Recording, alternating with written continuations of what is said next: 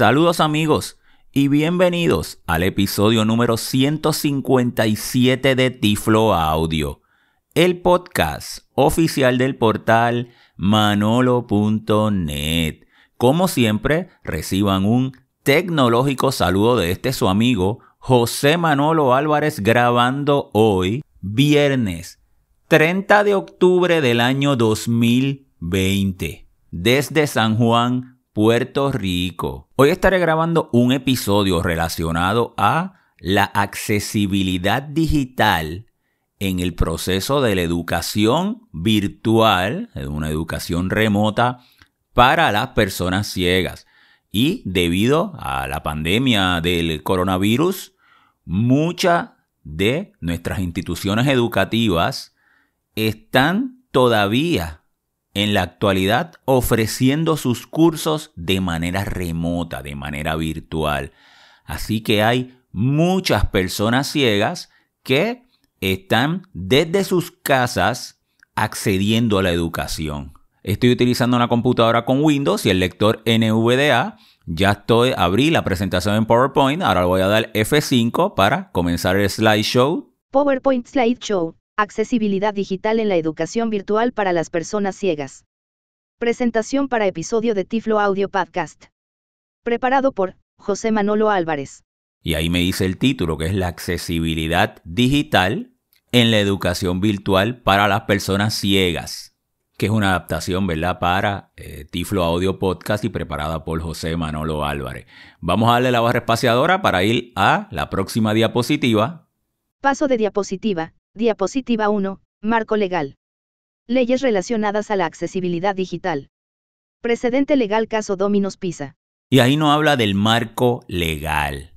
Y es muy importante porque siempre me gusta comenzar por el marco legal, ya que nosotros tenemos unos derechos.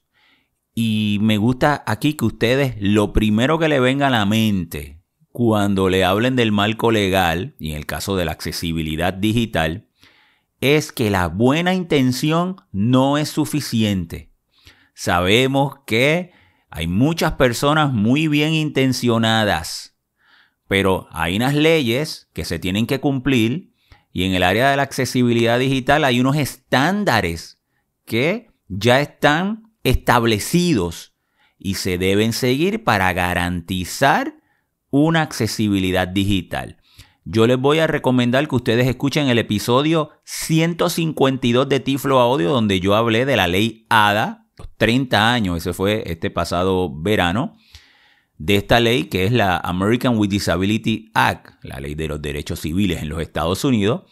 Y yo hablé ahí sobre el caso de Domino's Pizza y lo estuve explicando porque es un precedente legal muy importante. Así que en su marco legal en sus diferentes países, ustedes deben procurar que las diferentes legislaciones en sus países integren accesibilidad digital y que para que esa ley sea una ley que, que yo le digo que tenga dientes, o sea, que sea una ley que realmente sea funcional, tiene que en los tribunales establecer precedentes legales para que no sea simplemente una ley en blanco y negro. No es suficiente hacer una ley y que la ley esté en papel. La ley se tiene que aplicar y tienen que haber penalidades para las organizaciones que no cumplan con la accesibilidad digital. Mientras eso no suceda, mientras no se implemente esa legislación, usted puede tener 100 leyes en su país y es igual a la nada. Así que eh, les recomiendo que escuchen el episodio 152 y de este tema en particular, usted como persona ciega debe procurar de que en su país se crean o se puedan enmendar leyes donde se integre accesibilidad digital, pero lo más importante es que los tribunales, estos casos puedan llegar a los tribunales, usted como persona ciega pueda ir y decir, me están violando mi derecho a igualdad de acceso y que esos tribunales puedan emitir decisiones y puedan establecer penalidades que nos sirvan de precedentes. Y por eso es tan importante el caso de Domino's Pizza en los Estados Unidos, donde fue un precedente hacia la accesibilidad digital. Así que escuchen ese episodio 152 y en las notas del podcast yo le voy a dejar un enlace a un escrito que yo hice explicando el caso de Domino's Pizza. Vamos a ir a la próxima diapositiva, le doy la barra espaciadora. Paso de diapositiva. Diapositiva 2. Acceso al Internet. Graphic. Dibujo de un círculo. Y aquí me dice que es acceso al Internet y tiene un gráfico que está descrito en texto alternativo y me dice que es un círculo. Y aquí vamos a hacer un ejercicio. Vamos todos a imaginarnos un círculo. Y ese círculo, no importa cómo nosotros nos vayamos a mover por él, si es de izquierda a derecha o derecha a izquierda, o a favor de las manecillas del reloj o en contra de las manecillas del reloj, lo importante es que ese círculo, es muy importante este ejercicio en su mente, ¿verdad? Va a representar el Internet. Y no importa en la dirección que nos movamos, eso es la conexión, el acceso al Internet, que es la base en una educación en línea. En una educación remota, lo primero es ese acceso al Internet, porque ese Internet es el que es la carretera que me va a dar acceso a las diferentes áreas del proceso. Vamos a pasar a la próxima diapositiva, a la barra espaciadora. Paso de diapositiva. Diapositiva 3. Proceso educación virtual accesible. Y esta me dice proceso de la educación virtual accesible. Vamos a movernos con flecha hacia abajo. Graphic, dibujo de un triángulo dentro de un círculo. Y me dice que hay un gráfico que tiene un texto alternativo y me dice que es un dibujo de un triángulo dentro de un círculo. Ya sabemos que el círculo es el Internet. Ahora bien, vamos a imaginarnos un triángulo dentro de ese círculo y cada puntita de ese triángulo va a estar tocando el círculo. Porque el triángulo va a ser el proceso de lo que es, lo que se requiere para que haya una educación virtual accesible, pero ese proceso se tiene que nutrir constantemente del Internet, que es la base, lo que le acabo de explicar en la diapositiva anterior. Y vamos a ver esas tres puntas de ese triángulo que es ese proceso, cómo yo explico lo que es la accesibilidad digital en un proceso de educación en línea para las personas ciegas. Vamos a movernos con flecha hacia abajo. Viñeta, plataforma. Y lo primero que me dice que la puntita de arriba de ese triángulo es la plataforma, la plataforma educativa. Me muevo con flecha hacia abajo. Viñeta, documentos. Y vamos a seguir nosotros caminando por ese triángulo, ¿verdad? Y la puntita de la izquierda de abajo va a ser los documentos que se utilicen en ese proceso. Y si nos movemos hacia la derecha, en ese triángulo, vamos a darle con flecha hacia abajo en la presentación de PowerPoint. Viñeta, tecnologías de apoyo. Me dice que ahí están las tecnologías de apoyo. Así que ese triángulo se compone de tres partes. La plataforma educativa, los documentos que se utilicen dentro de ese proceso educativo y las tecnologías de apoyo, los equipos de asistencia tecnológica que las personas ciegas vayamos a utilizar. Así que vamos a explicar cada parte de esa punta de ese triángulo ahora para unirlos y que ustedes entonces conozcan qué es lo que se requiere para lograr esa educación accesible de manera virtual. Vamos a darle barra espaciadora. Paso de diapositiva. Diapositiva 4. Plataforma educativa. La importancia que la institución educativa seleccione una plataforma accesible. Y esta es la diapositiva 4 y me dice la plataforma educativa y hay que seleccionar una plataforma accesible. Fíjense que esta, la parte de arriba del triángulo, que es la plataforma educativa, es lo que selecciona, por ejemplo, su escuela o lo que selecciona eh, la universidad donde usted está estudiando. Y una plataforma, por ejemplo, la Universidad de Puerto Rico utiliza Moodle. Hay otras universidades que utilizan Blackboard. Algunas de estas plataformas ya tienen opciones de accesibilidad integradas. Entonces es muy importante que lo primero que usted investigue es la plataforma que se está utilizando, la que su institución educativa está utilizando. Esa, usted no tiene control de eso. Eso usted le dijeron, ah, usted está en esta universidad, usted va a utilizar Blackboard, o usted va a utilizar Moodle, o cualquiera de las diferentes plataformas educativas que hay. Y esas plataformas vamos a investigar el nivel de accesibilidad que ya tienen integrado, porque es importante para nosotros el que esa puerta de entrada tenga un nivel de accesibilidad. Porque si la plataforma es inaccesible, de inmediato hay que señalarlo a la institución educativa porque ya usted comenzó con la puerta cerrada, ya usted está en una gran desventaja a la hora de acceder a la educación virtual. Así que eso es lo primero que usted va a investigar. ¿Cuál es la plataforma donde que yo me tengo que conectar ¿Cuál es ese primer paso que yo tengo que dar? Por eso yo lo pongo en la puntita del triángulo en la parte de arriba. Fíjense que si usted va a participar de una, por ejemplo, una conferencia en video, un webinar, pues hay una plataforma, eh, pues ya yo sea que se utilice Zoom, o ya sea que se utilizó Google Meet, o ya sea que se utilizó Teams, puede ser una plataforma. Pues vamos a suponer que se, utiliza, se esté utilizando Zoom para un webinar que usted va a participar. Pues ya Zoom integra unas opciones de accesibilidad. Usted con el teclado puede levantar la mano, puede activar el micrófono, puede activar o desactivar la cámara. O Google Meet también integra unas opciones de accesibilidad para navegarlo con un lector de pantalla.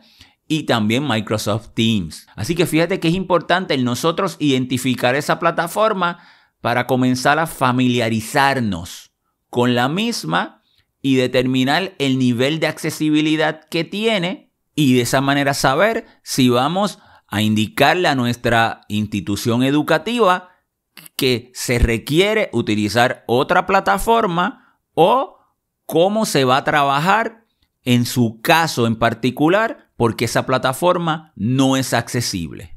Vamos a darle la barra espaciadora. Paso de diapositiva. Diapositiva 5. Documentos. Los profesores tienen que utilizar documentos accesibles. Y la diapositiva 5 me dice documentos, utilizar documentos accesibles. Esta diapositiva, la responsabilidad es el profesor que le está dando el curso. Fíjate que la primera, la primera puntita del triángulo era la institución educativa, su universidad, su escuela. Pero cuando nosotros bajamos, caminamos, estamos bajando eh, para llegar a la otra punta del triángulo, que son los documentos, los documentos son responsabilidad del profesor, quien le está ofreciendo ese curso. Ese profesor puede utilizar documentos en PowerPoint, puede utilizar documentos en PDF, puede utilizar documentos en Word, puede utilizar diferentes combinaciones de documentos. Y él, tendrá una razón por qué utiliza esos documentos en particulares. Ahora bien, no importa el documento que utilice, los tiene que hacer accesible. Se los tiene que presentar a usted de una manera accesible. Ustedes pueden escuchar el episodio 146 de Tiflo Audio donde yo lo dediqué a los errores y horrores de los documentos PDF, que es uno de los documentos más utilizados en la actualidad en la educación virtual. Y yo más adelante voy a grabar otro episodio donde les voy a mostrar cómo usted puede crear un documento en Word o un documento en PDF o un documento en PowerPoint accesible para que usted también pueda orientar y le pueda dejar saber a su profesor cuando ese documento no es accesible los pasos que requiere para que los convierta en, de manera accesible para que usted pueda con su lector de pantalla tener igualdad de acceso. En este punto eh, de la creación de documentos accesibles es donde entran las guías de accesibilidad, los estándares. Hay una guía, la WCAG 2.1, y esa guía tiene unos principios, ¿ves? Como que la información sea perceptible, que sea operable, que sea entendible, la robustez. Y esos principios los nutren unas guías. Por ejemplo, en la información perceptible, la guía 1.1 nos dice que toda imagen tiene que estar descrita con textos alternativos. Fíjense que yo estoy utilizando una presentación de PowerPoint para eh, que la adapté para este episodio de Tiflo Audio y cada imagen que yo coloqué en la presentación la describí con textos alternativos y la puedo seguir perfectamente con mi lector de pantalla. Pues cada vez que su profesor haga una presentación en PowerPoint, tiene que describir todas las imágenes. Igualmente, por ejemplo, si hay un formulario que usted tuviera que llenar como parte del curso, ese formulario se lo tienen que dar de manera accesible. Eso sería el segundo principio, el que sea operable, el que usted con su teclado, usted se pueda mover por ese formulario dándole tap. Y si primero decía el nombre, el primer campo, primero que eh, tenga un label cada campo y le diga nombre. Y cuando usted le dé tap, el segundo le diga apellido. Y cuando usted le vuelva a dar tap, le diga correo electrónico. Que sigue en el mismo orden esa secuencia. Primero, usted siempre debe procurar que ese formulario se lo dé en HTML que es la manera más accesible, por ejemplo, un Google Forms. No que se lo den en un PDF, donde puede tener serios problemas de accesibilidad. ¿Cuántos formularios a mí no me han llegado? Y de repente tú le das tap y te dice nombre, y yo escribí mi nombre, y después le, das tap y te dice eh, código postal, y después le das tap y le dice dirección 2 porque cuando se creó visualmente, seguramente se creó en, forma de una tabla, visualmente hace sentido el que un campo esté al lado de otro, pero no se programó, no se le incluyeron los tags adecuados para que ese orden siguiera la misma secuencia y resulta inaccesible para la persona ciega. El tercer principio es que sea entendible esa información, que se utilice estructura, que si usted le da un documento tenga encabezado, el encabezado 1, el titular, puede tener un, un subtitular como encabezado 2. Eh, si hay una información en listas, que esas listas estén ya sea eh, numeradas o ya sea con viñetas, que, eh, o sea, esa estructura nos ayuda a que nosotros podamos luego utilizar nuestros comandos del lector de pantalla para ir navegando por esa información, también el vocabulario que se utilice, que sea el adecuado de acuerdo al tema que se esté presentando. Eh, fíjense ahora, yo le estoy hablando sobre la accesibilidad digital y sobre unas guías, pero como es una charla general, yo no me voy al aspecto técnico y yo no me voy a ir, ah, mira, pues en la guía 1.1, eh, si nosotros lo estuviéramos haciendo con HTML5, utilizaríamos la etiqueta de image, que esa se escribe menor que IMG, espacio, SRC, es igual entre comillas la dirección, el path, y luego viene el atributo alt y entre comillas la descripción. Entonces, porque si la charla fuera para programadores, entonces yo podría ir a un aspecto más técnico y podría ir a un código porque lo que nosotros queremos es que la información sea entendible y que se pueda comprender.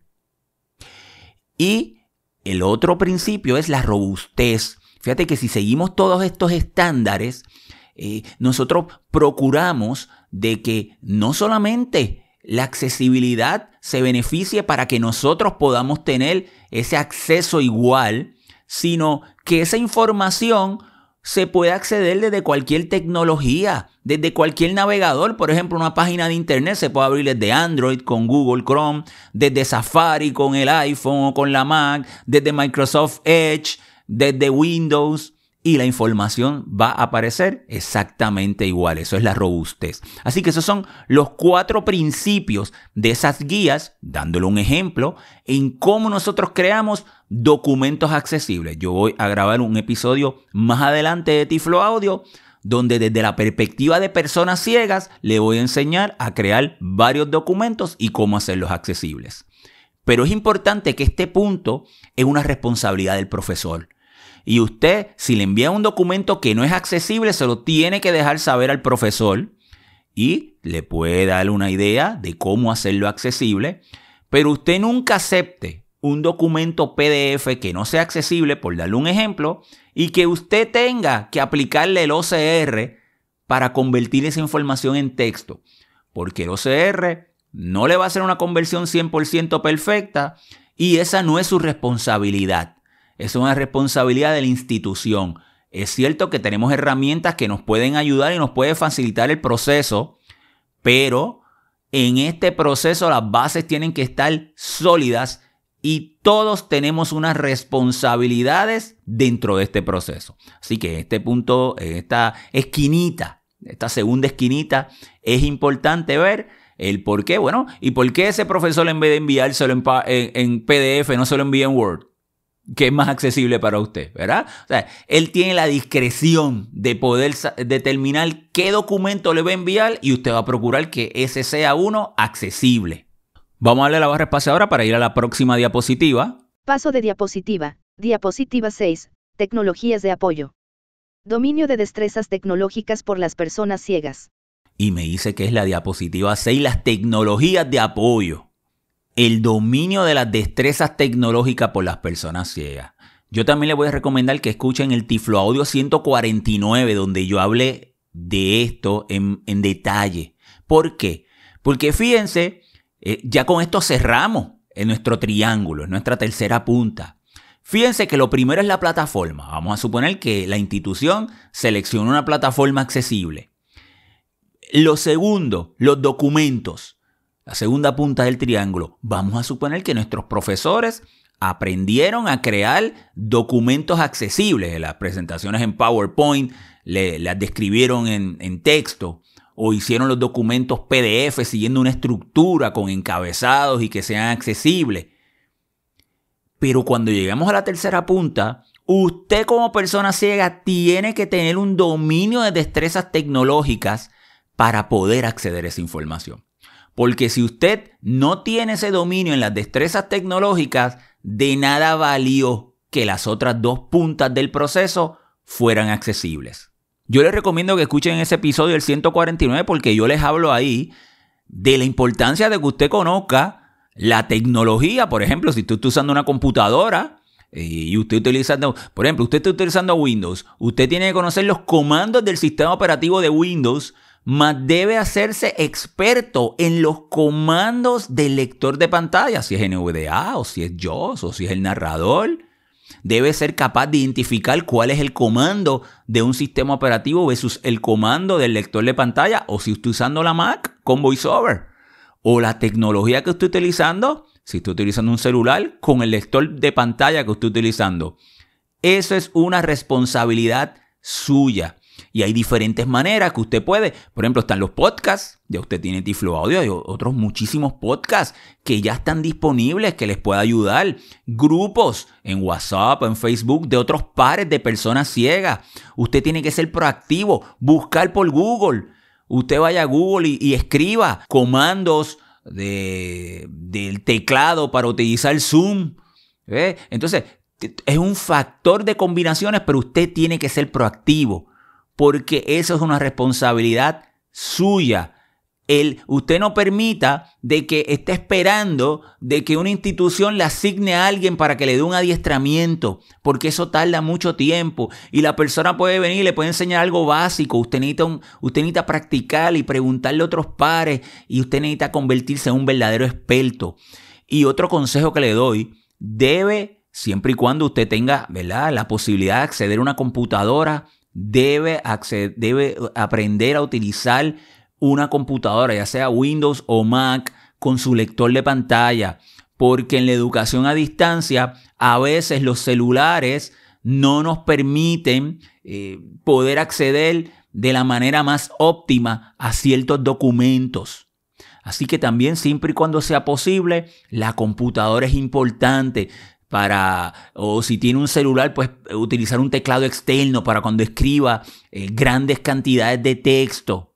E, eso es lo que le... Eh, fíjate que esta parte de las tecnologías de apoyo eh, la podemos dividir en dos. El equipo que usted tenga más el adiestramiento que usted tenga. De acuerdo, ¿verdad? El equipo de acuerdo a las posibilidades que usted tenga, pero ese adiestramiento es importante.